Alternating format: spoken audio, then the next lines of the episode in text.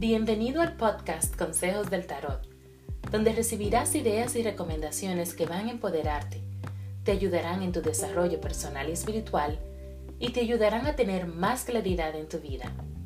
Únete a mí en esta maravillosa aventura de conexión espiritual y autodescubrimiento.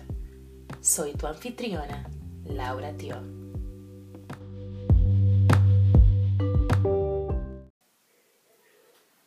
Hola, ¿qué tal? Laura Tio, nuevamente por aquí trayéndote tu mensaje para el 27 de marzo.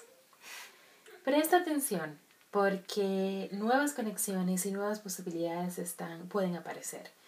Em, estas nuevas conexiones que estás creando pueden traer em, colaboraciones para el futuro.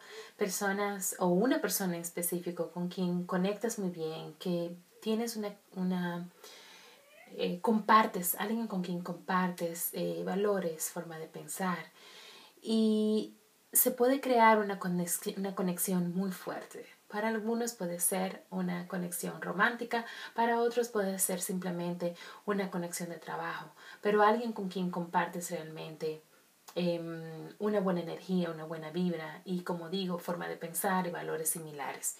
Puede traer, en cualquiera de los dos casos, ya sea romántico o colaboración de negocios, puede traer buenas cosas en el futuro. Así que nutre esta relación que te, que, que te puede aparecer Em, porque tiene mucho potencial para el futuro. Muchísimas gracias y que tengas un excelente día. Bye.